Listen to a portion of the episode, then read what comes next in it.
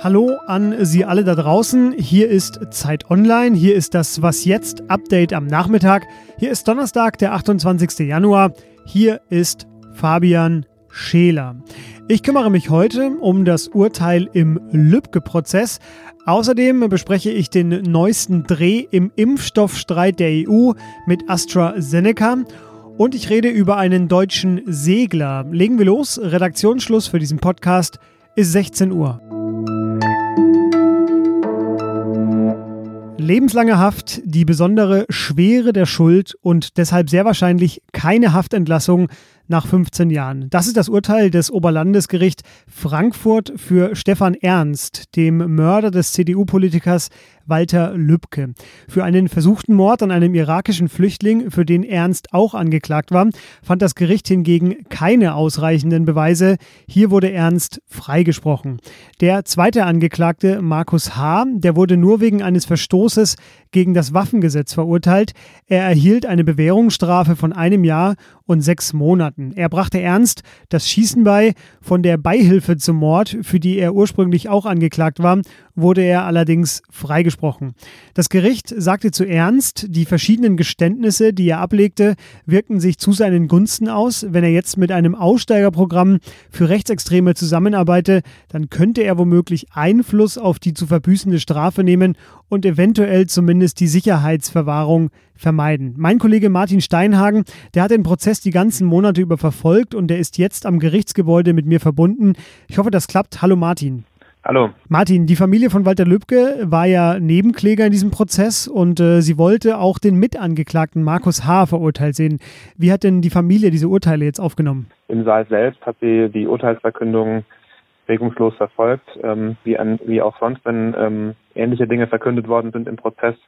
Ihr Sprecher hat aber später erklärt, dass es ähm, für sie nur schwer nachvollziehbar ist, dass ähm, das Urteil gegen Markus H so aufgefallen ist, wie es ist. Die Familie hat ja immer wieder bekräftigt, insbesondere zuletzt auch im Plädoyer ihres Anwalts, dass sie davon ausgehen, dass Stefan E. im Prozess die Wahrheit gesagt hat und dass er mit Markus H. gemeinsam am Tatort war und dass er Markus H. nicht nur in Beihilfe geleistet hat, wie es die Anklage gesehen hat, sondern dass er ein Mittäter war, dass er mit am Tatort in der Tatnacht gewesen ist. Du hast auch den Angeklagten beobachtet, äh, Stefan Ernst. Wie hat er denn das Urteil aufgenommen? Er hat sich äh, so verhalten wie an vielen Prozesstagen. Er, er saß zwischen seinen Anwälten relativ regungslos, hatte die Hände im Schoß liegen und hat ähm, eigentlich kaum eine Miene verzogen. Das war an den Tagen, an denen er nicht ausgesagt hat, eigentlich die die häufigste Art und Weise, wie man ihn antreffen konnte, sehr in sich gekehrt und sehr still. Er hat ja nochmal die letzten, das die Möglichkeit gehabt, ein letztes Wort zu sprechen am Protesttag vor der Urteilsverkündung.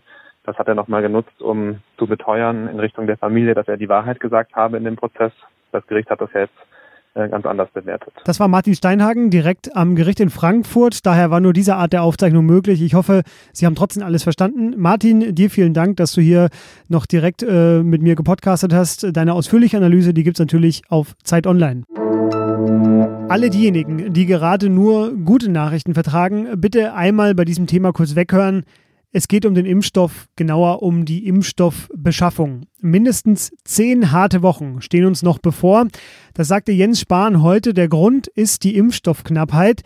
Spahn kündigte heute an, eine eigene Konferenz zwischen den Ministerpräsidentinnen, dem Ministerpräsidenten und dem Bund durchführen zu wollen. Die Planungen für diesen schon seit längerem von der SPD geforderten Impfgipfel, die laufen bereits auf Hochtouren und an diesem Gipfel sollen dann auch die Pharmahersteller teilnehmen. Gestern Abend ging ja ein Krisengespräch zwischen Vertretern der EU und denen von AstraZeneca ohne Ergebnis zu Ende. Es bleibt dabei, Impfstoff, der in Deutschland und anderen Ländern erwartet wird, kommt erst Wochen später an. Die EU-Kommission sagte, es werden zunächst nur ein Viertel der erwarteten Mengen ankommen. Vertraglich vereinbart in einem Rahmenvertrag mit AstraZeneca sind über 400 Millionen Impfdosen. Zu diesem Impfstoff gab es auch heute noch eine Mitteilung der deutschen Impfkommission. Die hat nämlich empfohlen, dass der Impfstoff von AstraZeneca nur an unter 65-Jährige verimpft werden soll, denn Einfache Begründung, für die Älteren liegen keine ausreichenden Daten vor. Morgen will ja dann die Europäische Arzneimittelbehörde über die Zulassung dieses Impfstoffs entscheiden. So, jetzt alle, die gute Nachrichten vertragen, wieder hinhören und alle anderen auch. Die deutschlandweite Zahl der Neuinfektionen fiel heute erstmals seit Oktober wieder unter 100 pro 100.000 Einwohner innerhalb der letzten sieben Tage. Wenn ich überlege, was mich mit am meisten entspannt, dann dauert es nicht lange, bis ich sagen werde, ich will aufs Meer gucken. Denn aufs Meer zu schauen, das entspannt, das beruhigt.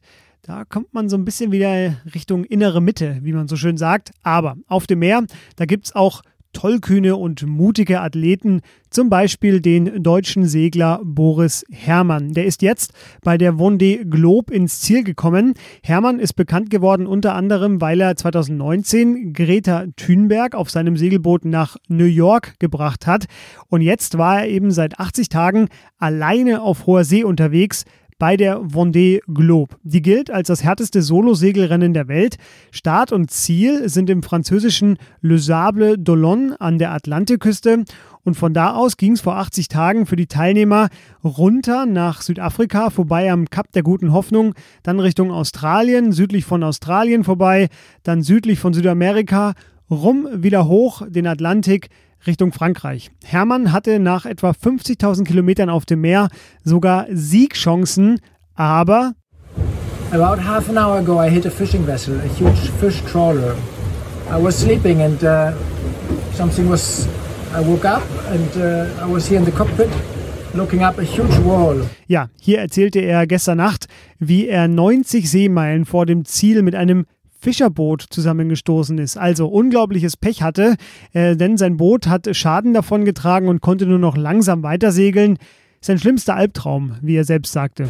It's certainly uh, the worst nightmare happened to me so far. Aber die gute Nachricht, er konnte weitermachen und er kam jetzt eben heute nach 80 Tagen, 15 Stunden und 59 Minuten als Vierter im Ziel an. Das wird ihm bald egal sein, denn er konnte seine kleine Tochter und seine Frau, seine Familie sofort wiedersehen. Und ich sage Hut ab vor dieser Leistung.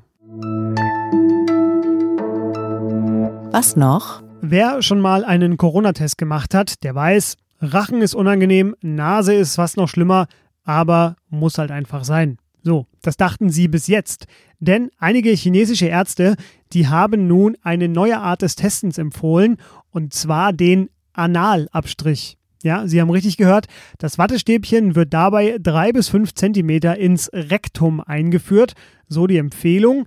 Die Begründung dafür ist die, dass Proben bei Corona-Patienten aus dem unteren Darm noch positiv waren, als Rachen- und Nasenabstriche schon negativ waren. Die Doktoren, die das Vorhaben unterstützen, die schlussfolgern daraus, man könne damit noch genauer Corona-Fälle identifizieren. Und wer weiß, vielleicht haben sie ja recht und äh, das klappt mit dem Analabstrich noch besser. Falls aber nicht, ist ja klar, dann war das Ganze für den Arsch. Sie merken schon, die Pandemie hält hier jeden Tag einen neuen Twist für uns alle bereit.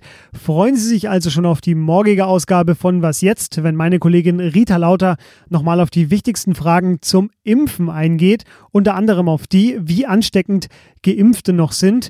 Ich bin Fabian Scheler, ich bin leider noch nicht geimpft, aber mich und die anderen erreichen Sie unter wasjetzt.zeit.de. Bleiben Sie gesund und bis bald. Tschüss.